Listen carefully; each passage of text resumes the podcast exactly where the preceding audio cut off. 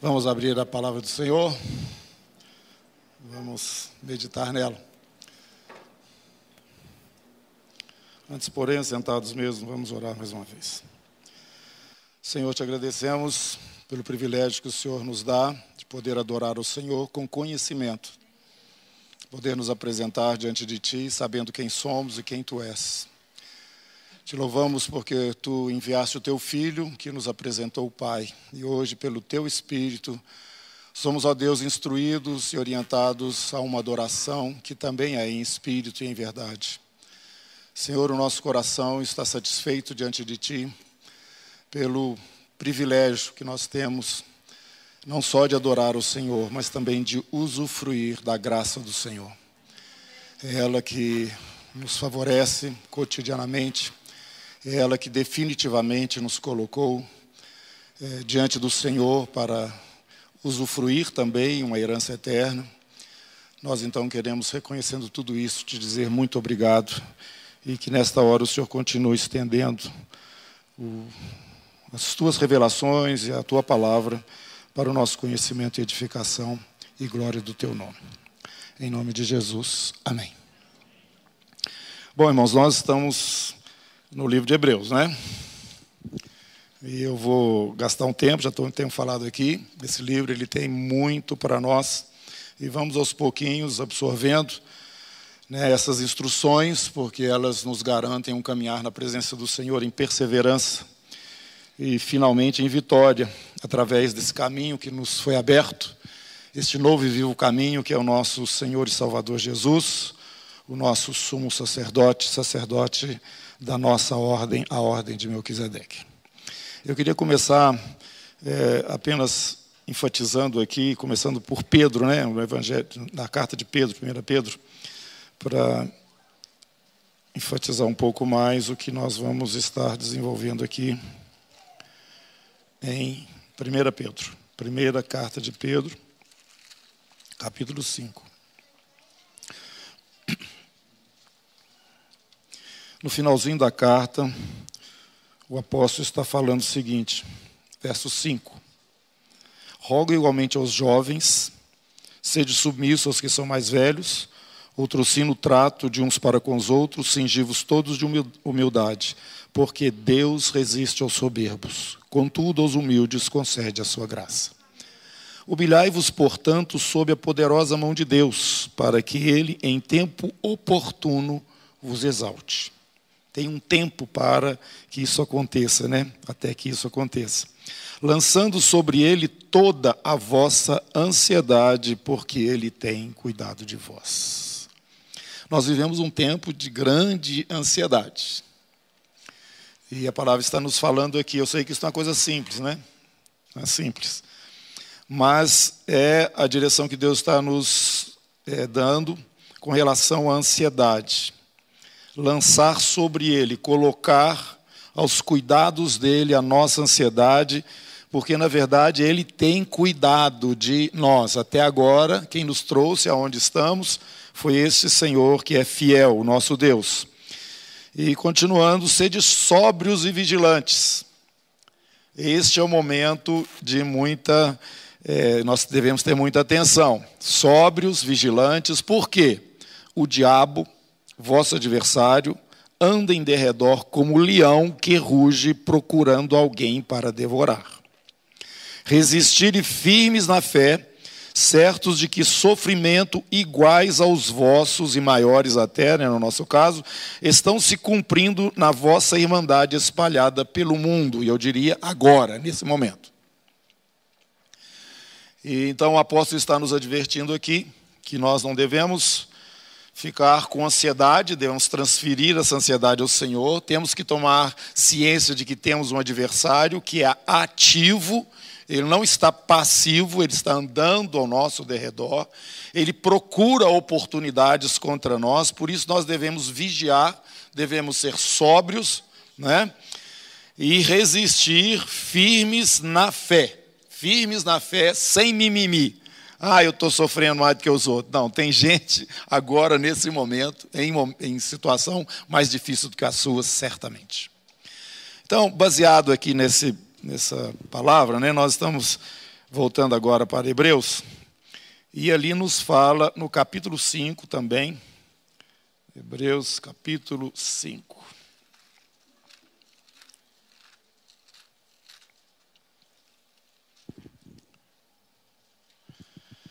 Sobre a nossa situação, ou melhor, daqueles irmãos, né, que serve para nós como ensino e orientação, que, verso 12, Pois com efeito, quando devia ser mestres, atendendo ao tempo decorrido, tendes novamente necessidade de alguém que vos ensine, de novo, quais são os princípios elementares dos oráculos de Deus, e assim vos tornastes como necessitados de leite e não de alimento sólido. Isto é uma dificuldade que nós temos que atentar, né? porque nós estamos em uma situação onde o nosso adversário está ao nosso derredor, ele está procurando oportunidade. E nós temos aprendido que se não caminharmos numa direção é, de, um, de, uma santidade né, crescente, uma separação crescente é, na nossa vida e comunhão com o Senhor, certamente haverá brechas é, na nossa vida que permitirá ao adversário nos alcançar. Então hoje eu percebo assim, é muito mais necessário, né?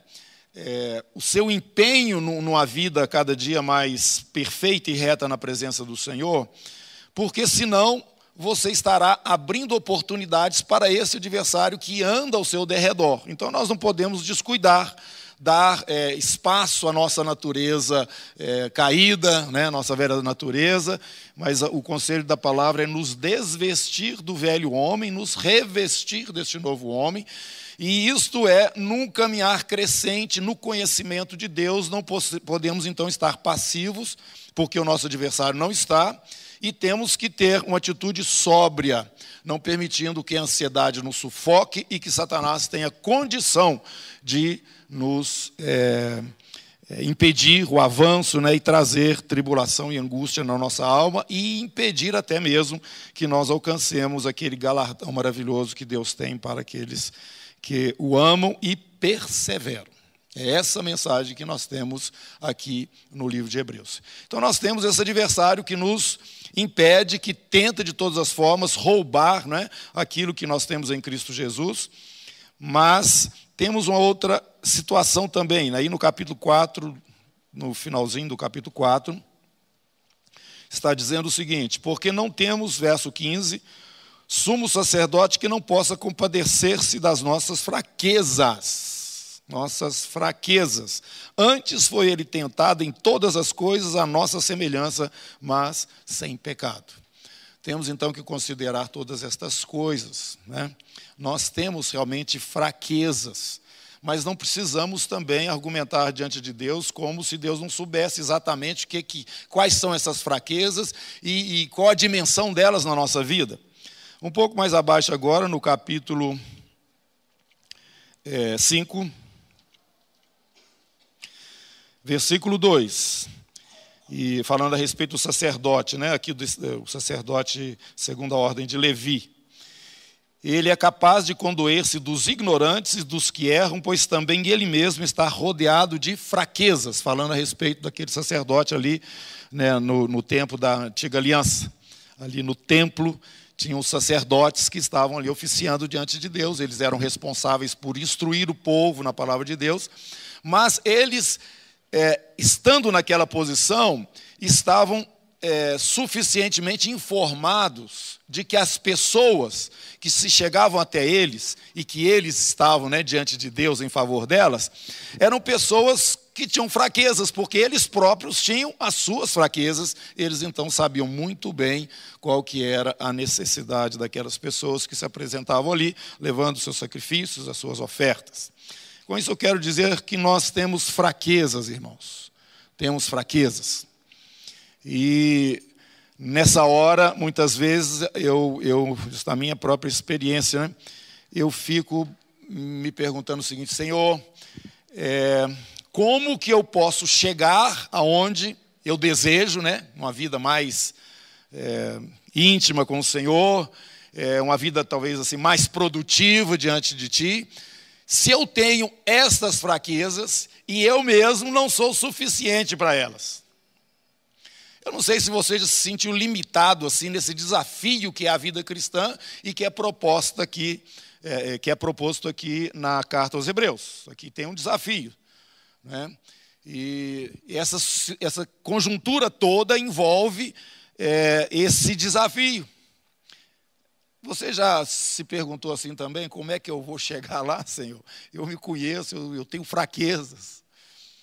Eu sei que eu não estou suficientemente é, apto ou habilitado diante do Senhor quando eu estou lendo aqui a tua palavra e vendo que a minha mão é curta, às vezes, para alcançar as coisas que são é, necessárias para o meu caminhar e até mesmo para socorrer os meus irmãos, eu me sinto limitado e, junto com essa limitação, eu tenho fraquezas. Mas estas coisas, apesar de todas elas terem o seu sentido, o seu peso, né? o nosso adversário andando ao nosso derredor, né? a ansiedade do presente momento que pesa sobre nós, e além do mais, as nossas fraquezas que estão aqui, né? nos limitando também, é, o desafio continua aqui nesta palavra que nós temos na carta aos Hebreus. Por quê? Porque apesar de tudo isso, nós temos hoje junto ao Pai um sacerdote que também conhece todas as nossas fraquezas e foi tentado em todas elas. Capítulo 5, verso 7.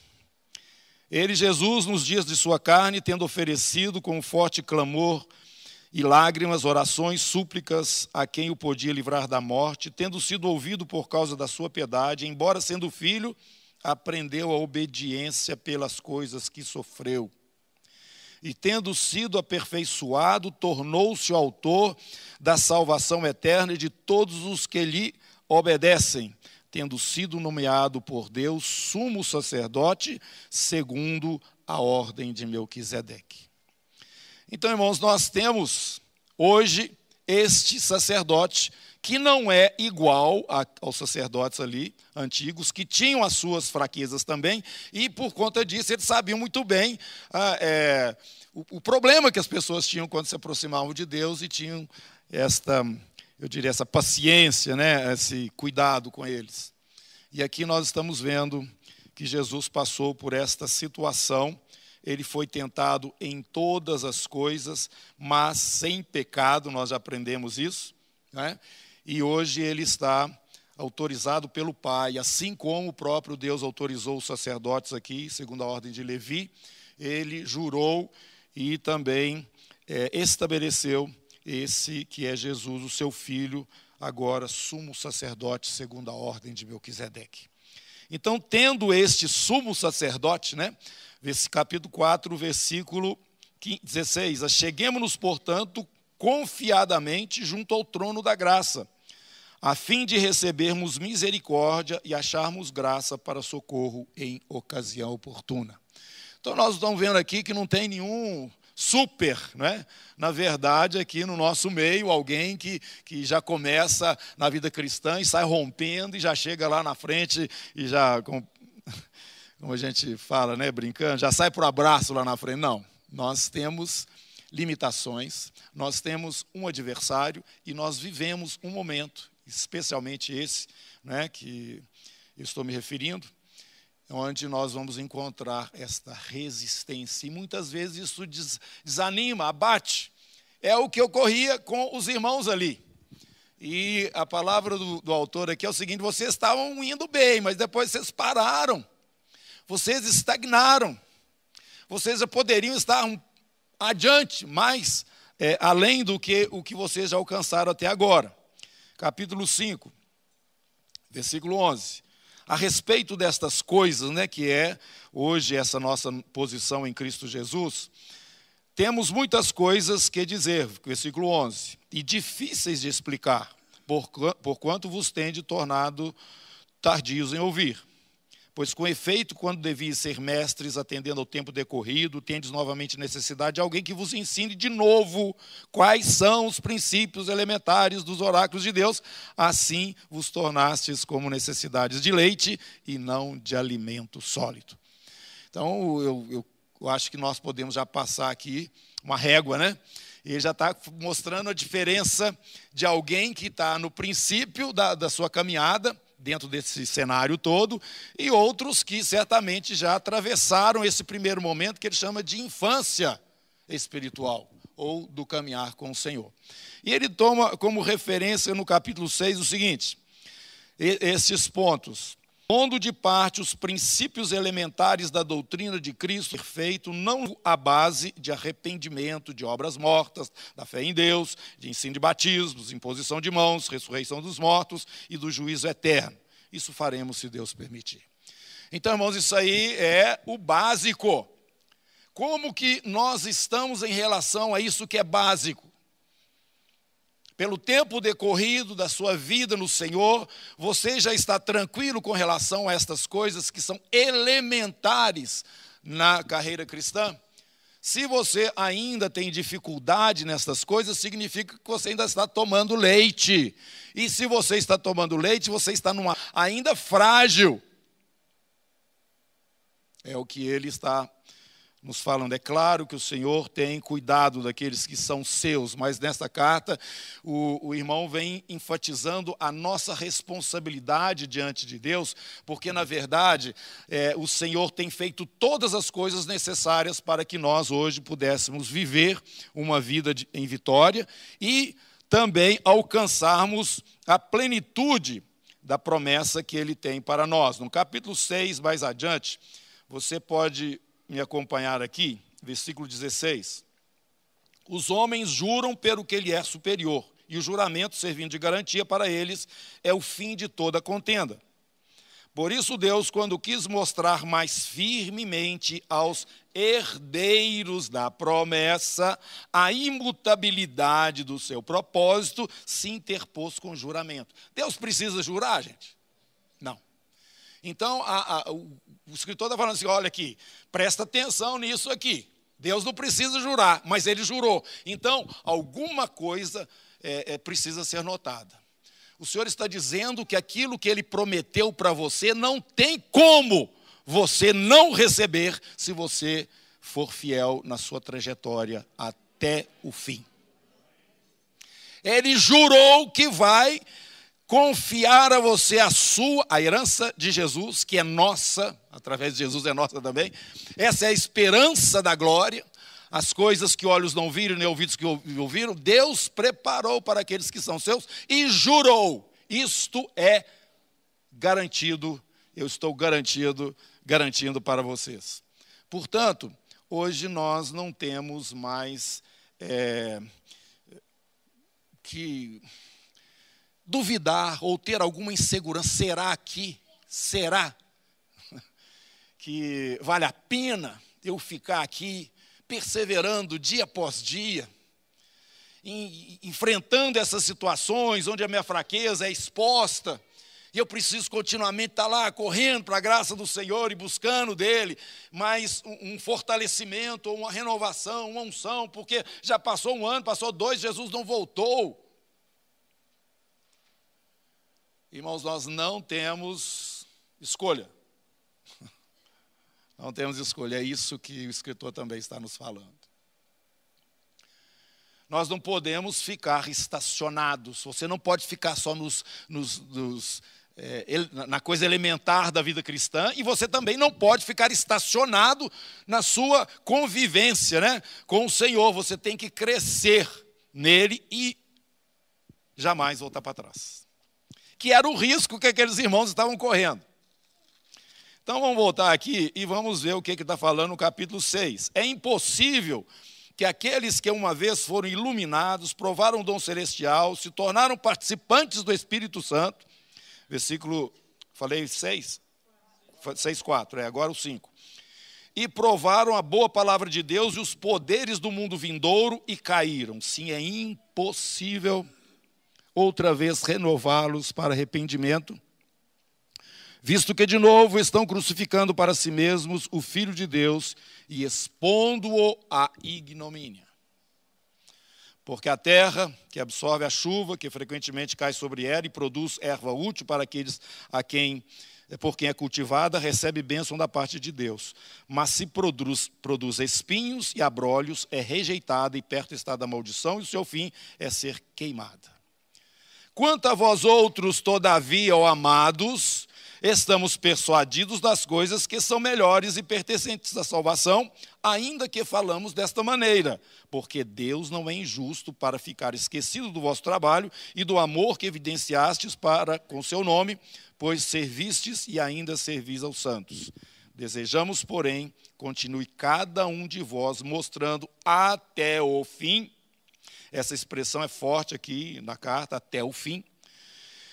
A mesma diligência para a plena certeza desta esperança, dessa recompensa que nós temos no Senhor, a esperança da glória, para que não vos torneis indolentes, mas imitadores daquele que pela fé, pela paciência ou longanimidade, herdam as promessas. Então, voltar para trás jamais, porque aqueles que já experimentaram essa realidade, que nós já conhecemos e sabemos, né? que Deus no passado falou aos nossos pais pelos profetas, mas agora Ele está falando a nós pelo seu Filho. Vamos atentar, porque aqueles que foram os primeiros que receberam essa palavra, eles testificaram que essa palavra era verdadeira, porque eles próprios usufruíram dos resultados dessa palavra na vida deles, ao ponto de fazerem milagres e da, da, de estarem também cheios do Espírito que foi derramado. Quer dizer, o princípio desta caminhada, que é a caminhada da igreja, foi confirmada pelos céus. Então, nós não podemos argumentar: será que isso é verdade? Será que. É? Não, não.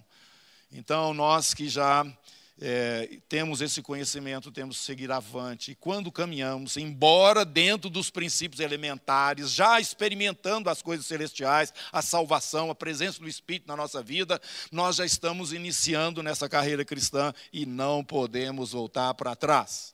Porque aqueles que já experimentaram destas coisas e abrem mão destas coisas, não há mais nada a ser oferecido para eles, porque Jesus não vai morrer outra vez em favor das suas vidas.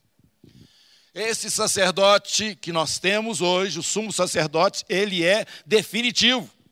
Os anteriores, segundo a, a, a, a ordem de Levias, vão morrendo e substituindo e tal, mas esse não. Esse não somente é o sacerdote eternamente, Jesus, mas ele entrou no santuário de Deus, levando o seu próprio sangue. Santuário este que é o santuário que foi copiado, nós já explicamos aqui, por Moisés e aqui na terra, no tempo de Moisés, na antiga aliança, os sacerdotes então estavam levando o sangue dos animais ali diante do Senhor, em favor deles próprios, em favor do povo.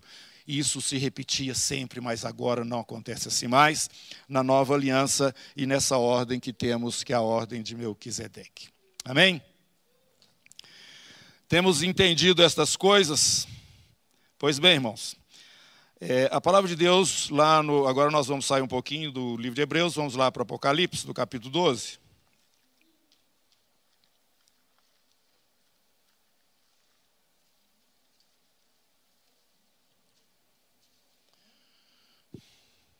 Capítulo 12 nos fala desse conflito que nós temos referido várias vezes a ele aqui nas nossas ministrações. Versículo 9. Foi expulso o dragão, antiga serpente, que se chama Diabo e Satanás, o sedutor, sedutor de todo mundo. Sim, foi atirado para a terra e com ele os seus anjos. Presta atenção aí, isso aí é um dos títulos, um dos nomes de Satanás. No, capítulo, no versículo 10. Então ouvi grande voz do céu proclamando: Agora veio a salvação, o poder, o reino do nosso Deus e a autoridade do seu Cristo, pois foi expulso o acusador de nossos irmãos. Este é um outro nome que ele tem. Ele é sedutor das nações e ele é acusador dos irmãos. Então, voltando naquela introdução que, fui, que fiz, mostrando a participação de Satanás, não é? no sentido de, de nos impedir de caminhar, de avançar, eu creio que nós precisamos realçar aqui esse tema um pouquinho mais, a partir ali do que já vimos na carta em Hebreus. Quero que vocês venham para Ezequiel, capítulo 14.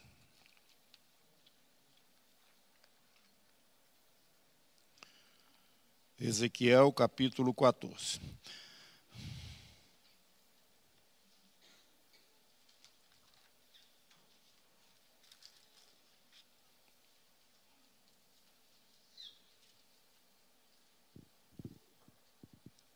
Desculpa, é 28.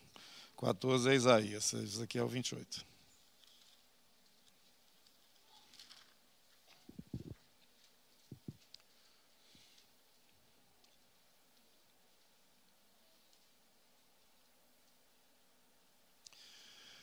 Veio a minha palavra do Senhor dizendo: Filho do homem, diz ao príncipe de Tiro: Assim diz o Senhor Deus: Visto que se eleva o teu coração e dizes: Eu sou Deus. Sobre a cadeira de Deus me assento no coração dos mares, e não passas de homem e não és Deus, ainda que estimas o teu coração como se fora o coração de Deus. Aqui nós estamos vendo uma palavra profética que toma a figura do rei de Tiro, que era uma grande expressão, né?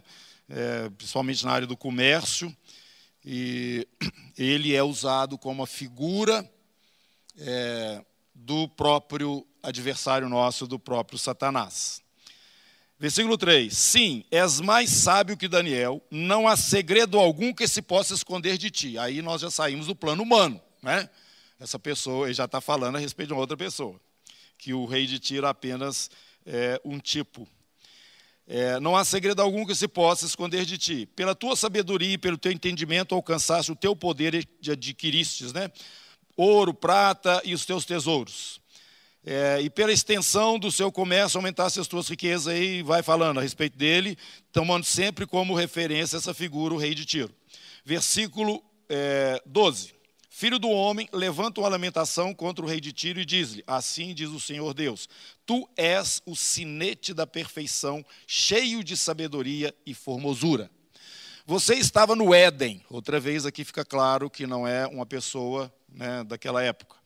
Estava, estava no Éden jardim de Deus, de todas as pedras preciosas te cobrias: sárdio, topázio, diamante, berilo, ônix, jaspe, safira, carbúnculo e esmeralda. De ouro se te fizeram os engastes e os ornamentos. No dia em que foste criado, foram eles preparados. Tu eras querubim da guarda, ungido, e te estabeleci. Permanecias no monte santo de Deus, no brilho das pedras andavas.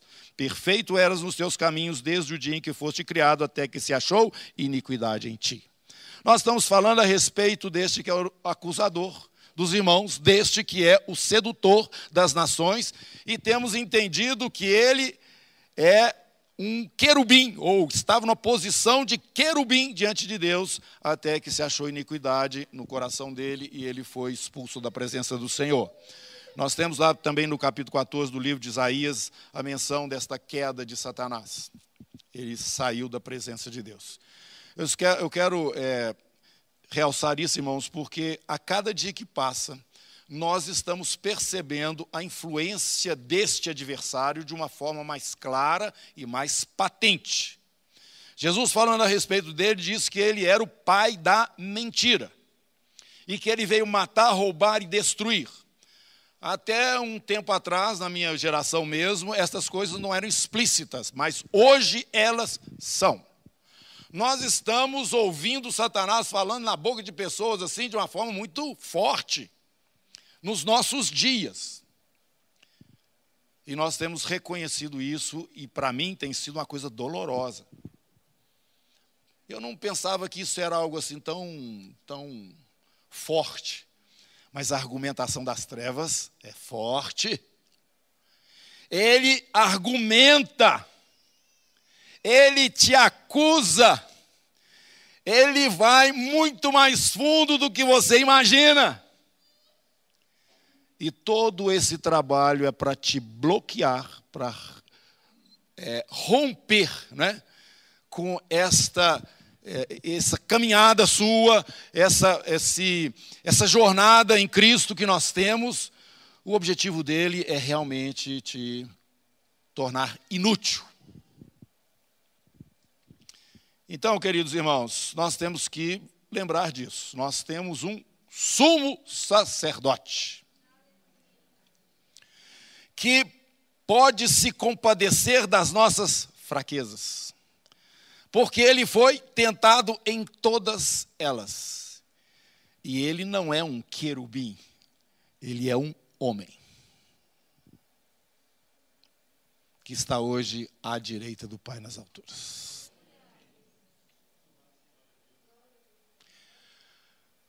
João, 1 João capítulo 2. Ele tem uma atividade, vamos lá? Contínua.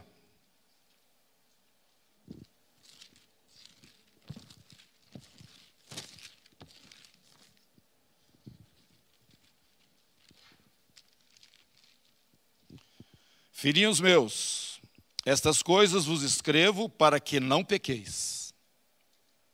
Se todavia alguém pecar, temos advogado junto ao Pai, Jesus Cristo, o justo. Não vão bancar os, os aqueles irrepreensíveis, os, os, os santos, né? Os irrepreensíveis. Não, não, não nós temos que admitir que temos fraquezas e provavelmente a maioria de nós ainda está vivendo dentro dos princípios elementares da doutrina cristã, porque não avançou. E além de tudo, nós temos fraquezas. E o acusador dos nossos irmãos, ele é alguém de uma estatura muito grande e poderosa. Ele consegue te alcançar mais do que você pensa e ele está continuamente dando voltas, procurando oportunidades. Se você não entender isso, você não vai conseguir, com a sua justiça própria, com os seus acertos, continuar a sua carreira cristã. Ele é mais sábio do que Daniel. Ele é poderoso, muito poderoso. Ele é tão grande em autoridade que o próprio Miguel não discutiu com ele. Disse para ele: O Senhor te repreenda. Irmãos, eu estou falando isso não é para você temer o diabo, não, porque eu não tenho medo dele e cristão nenhum pode ter medo dele. Mas eu quero te dizer que você não pode, de maneira alguma, desconsiderar a ação dele e, principalmente agora, levando em conta as ansiedades que estão se multiplicando no mundo, levando em conta as fraquezas que nós temos mesmo, levando em conta o nosso pequeno conhecimento da revelação de Deus, das coisas do Senhor. Que automaticamente por, você ter conhecimento, você tem uma condição melhor né, nessa luta aí e nesse embate contínuo, diário, que nós temos com o nosso adversário. Então, é, queridos irmãos, voltando lá para a carta aos Hebreus, eu quero te dizer o seguinte: nós não estamos. É, nós não estamos em um momento onde é, é possível não estar bem atento e bem é, sóbrio, porque senão nós vamos certamente viver debaixo de acusação. Ele é o acusador dos irmãos. Se você não souber a dimensão e a capacidade do seu sumo sacerdote, se você não entender o seu sumo sacerdote na posição que ele realmente está, você não estará usando desse recurso da forma suficiente. Paulo fala para Timóteo, era um jovem, Timóteo, fortifica-te na graça que está em Cristo Jesus. Ah, mas eu sou jovem, eu, eu dou conta, eu tenho ânimo, eu posso ir rompendo, eu prego aqui, prego ali e vou. Não, se você não tiver o entendimento dessa graça disponível para você, você não vai avançar. Nós temos um adversário forte, irmãos, e nós precisamos de ter agora, com essas informações, né, um, um, confronto mais direto com ele, falar diretamente contra ele. Todas as vezes que você perceber a ação objetiva dele, como eu já disse, hoje está uma coisa explícita. Vamos começar a colocar para ele os limites. Vamos começar a usufruir daquilo que o Senhor já nos deu. Eu sou o sacerdote segundo a ordem de Melquisedeque. Eu fui comprado com o sangue daquele que entrou na presença do Pai, levando este sangue, que era o dele mesmo, e hoje ele é advogado diante de Deus, embora eu tenha fraquezas aqui. Nada justifica eu parar e ficar reclamando, porque realmente existem oposições e dificuldades. Hora nenhuma o Senhor Jesus falou que não aconteceria assim, pelo contrário, no mundo tereis aflições, e aquele que quiser vir após mim, negue-se a si mesmo, tome cada dia a sua cruz e siga-me. É isso que Jesus fala. Se você ama a sua vida nesse mundo, você vai perder. Se você não faz isso, pelo contrário, você abre mão dela, você vai ganhar. Então, irmãos, nós já sabemos que essa dificuldade ela é natural na vida cristã. Mas hoje temos o Espírito de Deus habitando dentro de nós. Então a admoestação para os irmãos ali, os hebreus, né? Ela é, como eu tenho falado, é para os nossos dias, para o nosso momento. Aqueles irmãos estavam é, é, enfrentando grandes oposições, estavam desanimando.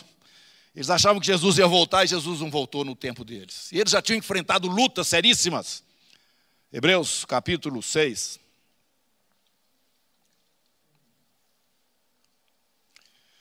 Porque Deus não é injusto, verso 10, para ficar esquecido do vosso trabalho e do amor que evidenciastes com o seu nome, pois servistes e ainda servis aos santos. Vocês estão caminhando e Deus está vendo o que, é que vocês estão fazendo. Não é alguma coisa assim que Deus está apático, não. Ele próprio nos deu, capítulo 12 lá na frente, ele nos deu uma referência. Né? Capítulo 12, verso 2: Olhando firmemente para o Autor e o Consumador da fé Jesus, o qual, em troca da alegria que lhe estava proposta, suportou a cruz, não fazendo caso da vergonha, da ignomínia, e está sentada à destra de Deus, ali nas alturas do trono de Deus. Então, ele está falando o seguinte: presta atenção nesse, esse é que é o nosso padrão, esse é que é o nosso sumo sacerdote. Olha como que ele viveu. E continua: considerai, pois, atentamente aquele que suportou tamanha oposição dos pecadores contra si mesmo, para que não vos fatigueis desmaiando em vossa alma. Então, irmãos, a posição que o Senhor nos deu hoje é uma posição é, privilegiada. E Satanás, mais do que você, sabe disso. E ele sabe que a nossa perseverança na caminhada de Deus, na, na, na, jornada cristã, significa fatalmente, no final disso, a queda definitiva dele. Por isso ele está como um animal encantoado, ele não tem como fugir, ele não tem opção. Por isso que o Satanás joga todas as cartas. Ele não tem opção. Desde o momento que Jesus não aceitou lá a proposta dele, já lá na cruz, desce daí, se tu és o filho de Deus, desce daí. Jesus tomou o cálice inteiro e disse: Está consumado. Acabou. E Jesus anunciou isso. Capítulo 12 de João.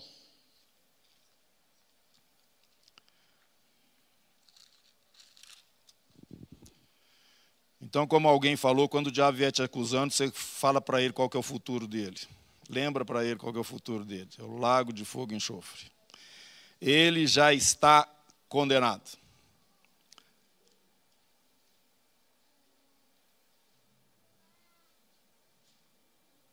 Já encontraram? Capítulo 12.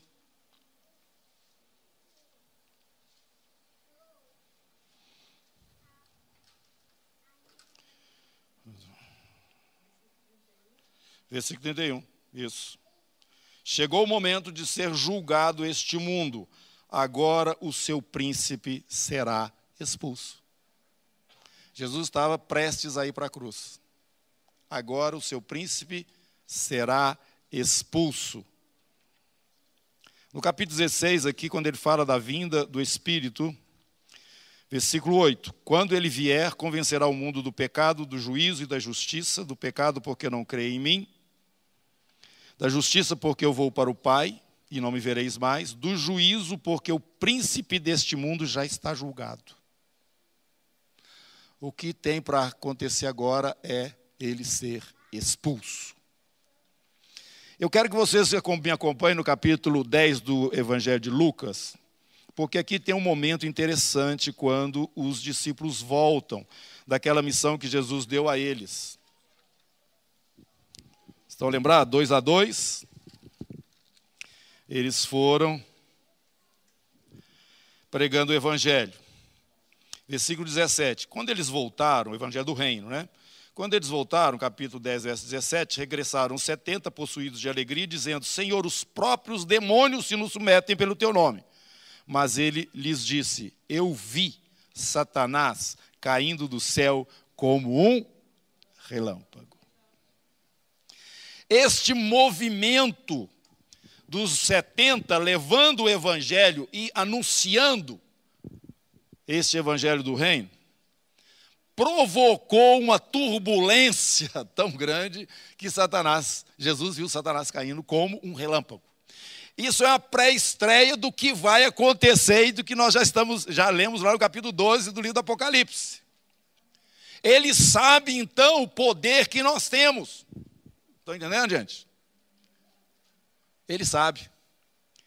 Então, tudo que ele puder, ele vai fazer para te impedir de alcançar essa plenitude, né, dessa promessa que Deus tem para aqueles que ele tem chamado. Então, a minha palavra hoje é para te deixar mais atento. Lembrando que nada justifica que a gente se estacione, volte para trás. Pelo contrário, ainda que a sua experiência no Senhor seja na base ali mais elementar, você já está experimentando dos poderes do mundo vindouro. O Espírito Santo é que selou você quando você invocou o Senhor. E ali começou essa caminhada. Não volte para trás, porque aqueles que já participaram dessas coisas, não existe uma outra mensagem para pregar para eles, não. Não tem como restaurá-los mais. E nós temos diante de Deus, apesar de todas as nossas limitações e fraquezas, um sacerdote. E ele está à direita do Pai e ele advoga a nossa causa. Porque com seu sangue ele pagou o preço do seu pecado. Embora Satanás seja o acusador dos irmãos, os irmãos o venceram. Vocês vão ver na sequência do texto. Por causa do testemunho que deram e por causa do sangue do Cordeiro. Irmãos, esse sangue continua, não somente foi eficaz para aquele momento né, em que você nasceu de novo, mas ele continua alcançando as suas necessidades diárias, seus problemas diários, os nossos tropeços, as nossas fraquezas. Se confessarmos os nossos pecados, Ele é fiel e justo para nos perdoar os pecados e nos de toda iniquidade. Então nós temos que perseverar com paciência, dia após dia, enfrentando o nosso adversário com essa firme convicção. Deus não somente prometeu essa glória, essa herança toda celestial, mas ele jurou sobre esta palavra. Vamos voltar para concluir lá para Hebreus quê?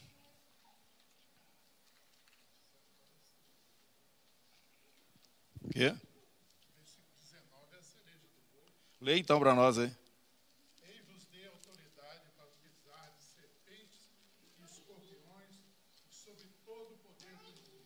nada absolutamente vos causará dano. Aleluia. Cereja do bolo. Capítulo 9 aí do. Ah, desculpe. É,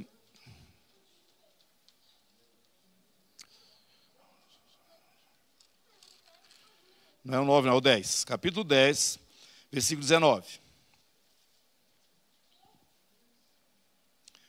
Tendo, pois, irmãos, intrepidez para entrar no Santo dos Santos pelo sangue de Jesus e pelo novo e vivo caminho que ele nos consagrou, consagrou pelo véu, isto é, pela sua carne, ele abriu o santuário ali, né, quando ele morreu, e tendo grande sacerdote sobre a casa de Deus, nós temos esse grande sacerdote, né? Sumo sacerdote, aproximemo-nos com sincero coração, em plena certeza de fé, tendo o coração purificado de má consciência e lavado o corpo com água pura, no caso o batismo. Guardemos firme a confissão da esperança sem vacilar, pois quem fez a promessa é fiel. Consideremos-nos também uns aos outros. É o nosso esforço aqui no, nas estratégias que temos tido na comunidade, né? É exatamente essa direção.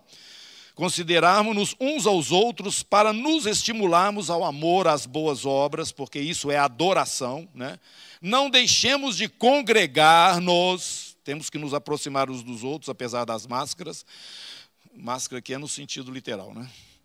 Como é costume de alguns, antes façamos admoestações, tanto mais quanto vedes que o dia se aproxima.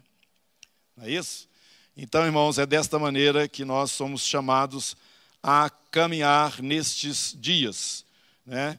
que são dias realmente de é, desafios maiores para a nossa fé e a nossa caminhada cristã. Vamos curvar as cabeças, vamos orar? Senhor, nós estamos aqui diante do Senhor, nesse encontro dominical que para nós é tão maravilhoso, porque nos ajuntamos para celebrar a ceia, nos ajuntamos para adorar o Teu nome e temos o privilégio de abrir a palavra, meditar nela, compartilhar as coisas pertinentes ao nosso reino, que é o Teu. Por isso nós te louvamos e bendizemos ao Senhor. Mas, Senhor, essa palavra de hoje que foi aqui compartilhada, Senhor, eu te peço que o Senhor a avive dentro de nós. Porque durante a semana, quando a gente não está nesses momentos aqui, Senhor, a gente se sente muitas vezes assim só, desanimado. Meu Deus, aquele sol quente, embora a gente está entrando na época do frio, mas eu estou falando no sentido figurado. Aquela canseira, Senhor, que muitas vezes nos desanima. Mas eu estou te pedindo, em nome de Jesus, que o Senhor avive o conhecimento das promessas, ó Deus, daquilo que Jesus via quando passou por toda aquela tribulação que ele passou. Que nós façamos, que cada um de nós aqui faça como ele também, Senhor. E que possamos estar aqui nos estimulando uns aos outros, ajudando-nos uns aos outros nesta caminhada ó Deus, que é cansativa mesmo, tem subidas íngremes, tem momentos que a gente quer voltar para trás. Senhor, sustenta cada um aqui, eu te peço. Abrindo-nos a visão daquilo que já nos é disponível, daquilo que nós já temos, ó Deus, sob juramento da tua parte, como herança nossa. Em nome de Jesus, que a graça do Senhor, o nosso Deus, e também o seu amor, e o seu Espírito, que traz consolações, todas estas realidades se manifestem sobre cada um de nós aqui, em nome de Jesus. Para que possamos, ó Deus, dia após dia, perseverando, caminhar em direção ao alvo, porque, segundo a tua promessa, a nossa esperança não será frustrada. Muito obrigado, Senhor, em nome de Jesus. Amém.